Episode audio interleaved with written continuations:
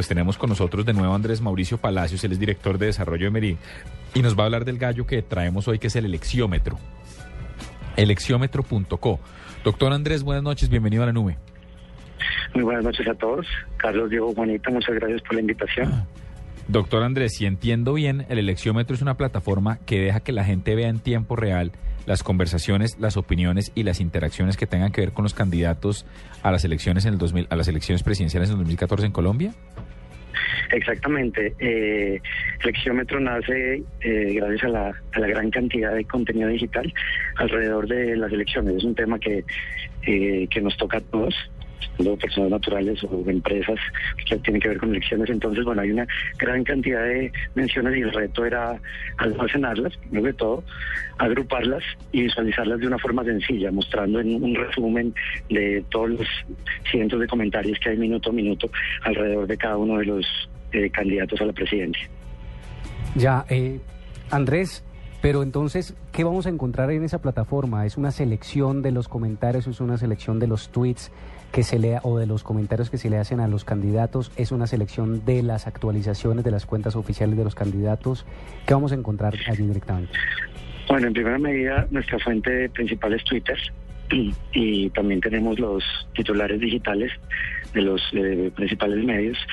Entonces, bueno, eh, encontramos en elecciómetro.co, para los que quieran abrirlo en este momento en sus computadores, hay una línea de tiempo que lo que hace es almacenar en tiempo real, minuto a minuto, las conversaciones sobre cada uno de los candidatos, no solamente mencionando a sus cuentas, sino también la forma orgánica de llamarlos. Por ejemplo, eh, el presidente Santos no solamente es arroba Juan Manuel Santos, sino lo podemos llamar, mencionar como presidente Santos, Juan Manuel Santos y bueno, todas las posibles formas de llamarlo. Entonces el reto era ese, eh, almacenar la mayor cantidad de comentarios relacionados a cada uno de los candidatos e inclusive el voto en blanco, que en este entonces sería el, otro contendor fuerte de cara a las elecciones. Entonces básicamente es eh, mostrar un histórico, o sea, aparte que vemos el tiempo real, también vamos a tener un acceso al histórico desde el primero de enero y ver cómo cada eh, candidato se ha ido integrando al, a este ecosistema de las elecciones y cómo son y los picos que vemos ahí es precisamente son las reacciones es que Twitter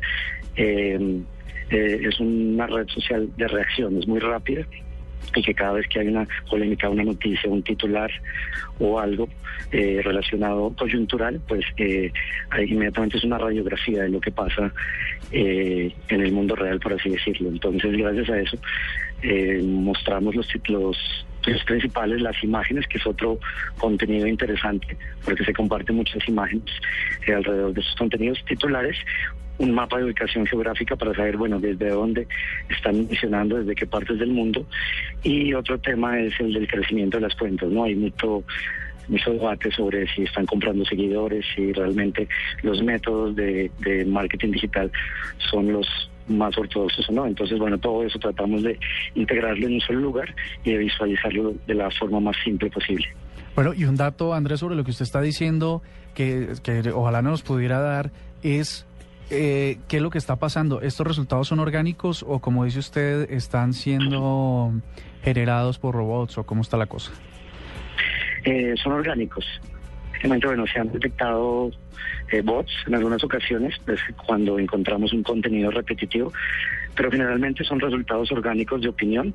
Eh, gracias a Twitter podemos perfilar eh, los autores, generalmente son eh, ciudadanos común, también hay líderes de opinión, periodistas, influenciadores y, cuentas oficiales, institucionales.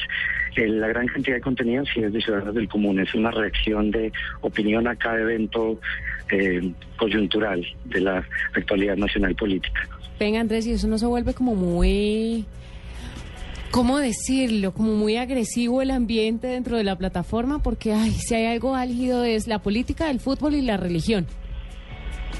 Sí, bastante álgido. Es una de las razones por la que decidimos implementar el tiempo real. Como ven, pues, acabo de pasar lo de la, el reintegro de Petro y bueno, ahí, ahí, vemos un pico. Y lo que nos interesa es ver cómo cada, cada pico, cada cada hito, cada noticia afecta la opinión de los ciudadanos, ¿no? Es lo que más nos interesaría medir de cara a las, las elecciones, es decir, si hay una declaración o algo en específico está afectando eh, positivamente o negativamente a cada uno de los candidatos, ¿no? Entonces, ese es como el, el, el reto eh, principal.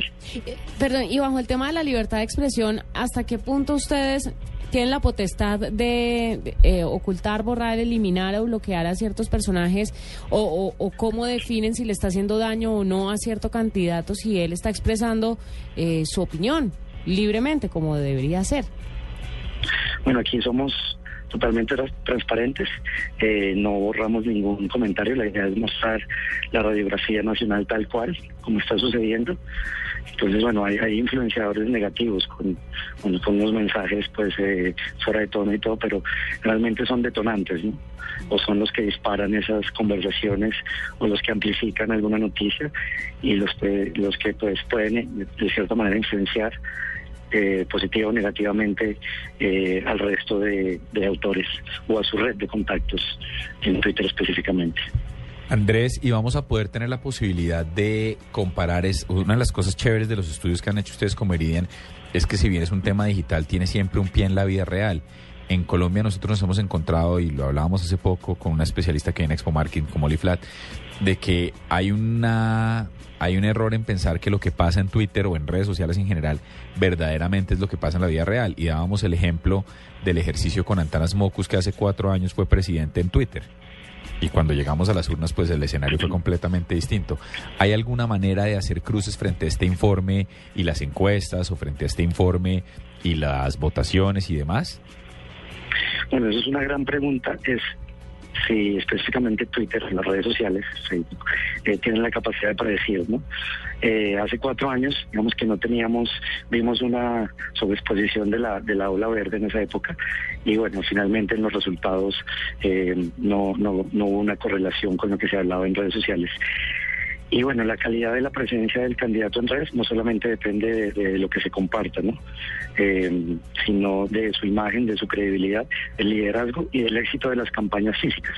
O no podríamos decir que es un termómetro exacto de, de, los resultados definitivos. Pero han habido unos estudios eh, en el 2011-2010, compañías que han sometido a, prueba la información y bueno, encontramos el caso de Estados Unidos, donde Danzarela, una firma de investigación, eh, concluyó que el 74% de, de, los candidatos que tenían más seguidores más likes, eh, pues alcanzaron las, posiciones finales ¿no? en Estados Unidos.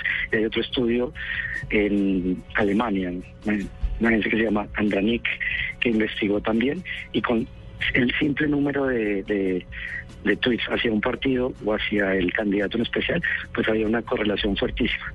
Y esto lo que nos da es, es, es una aproximación al posicionamiento que tiene el candidato de cara a la gente, que hablen positivo o negativamente, bueno, es otro factor que haciendo una minería de opinión, es decir, eh, evaluando el sentimiento de las de las publicaciones podremos ver si hay una posición a favor y en contra, pero de cierta manera solamente la cantidad eh, en estos anteriores estudios ha dado una correlación fuerte, por lo menos con las primeras posiciones de las elecciones.